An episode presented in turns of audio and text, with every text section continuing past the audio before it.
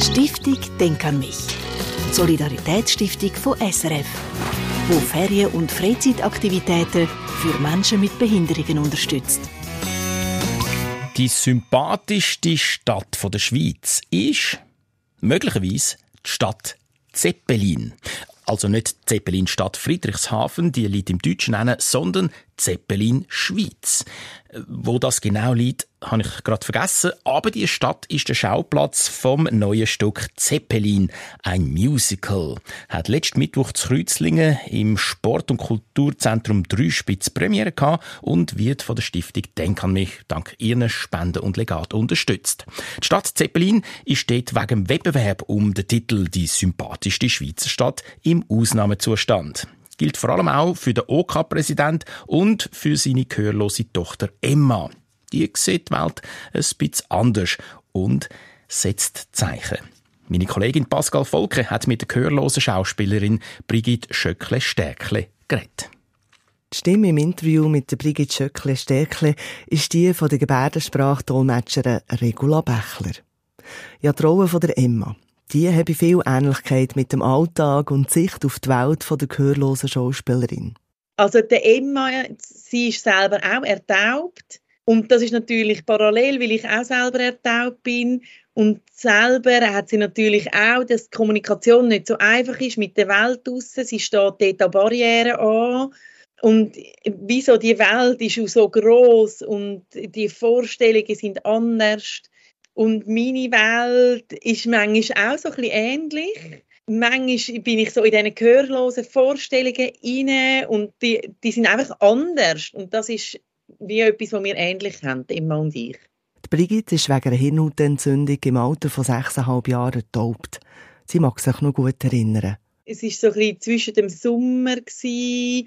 Ich bin Miss Gotti besuchen. Sie hat mich eingeladen, um eine Woche zu ihrer Ferien zu gehen, im St. Gallischen. Und in dieser Zeit äh, habe ich eben die bakterielle Hirnhautentzündung, also die hat sich dann sehr stark verbreitet und ich bin dann durch die bakterielle Hirnhautentzündung selber ertaubt. Es ist mir dann ganz stark bewusst gewesen, ich bin jetzt nicht mehr hörend, ich bin gehörlos.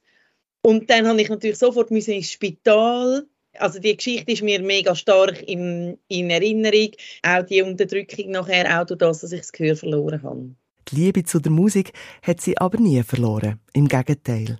Ich bin aufgewachsen in einer musikalischen Familie. Mein Vater, ähm, mein Vater hat Klavier gespielt. Meine Großmutter Seite, die hat Geige gespielt, Schlagzeug, jenste verschiedene Instrumente.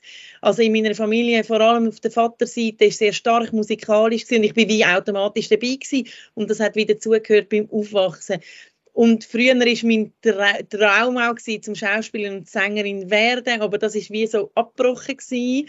Und es ist für mich irgendwie klar gewesen, die Motivation zu behalten. Und als ich dann gesehen dass es ein Angebot gibt, ähm, also ich habe natürlich auch speziell gesucht, eben so, gibt es überhaupt irgendetwas für gehörlose Schauspieler und so. Und ich bin sehr motiviert gewesen und ich habe gesehen, dass es ganz, ganz wenig Angebot gibt. Aber meine Motivation ist riesig groß gewesen ähm, und habe da die Chance dann auch packen und wie sie die Chance gepackt hat. Singen, das ist auch für Gehörlose eine grosse Bereicherung, sagt sie.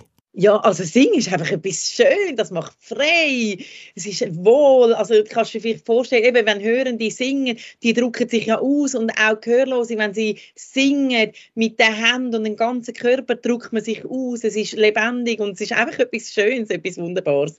Also du musst dir vorstellen, Gebärden sind ja auch schön, ist eine schöne Sprache.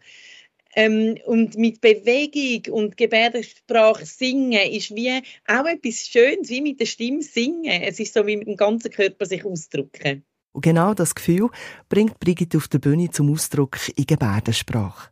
Begleitet wird sie in der Rolle von der Emma, von der hörenden Sängerin Nina Amon, wo sie als Emma übersetzt.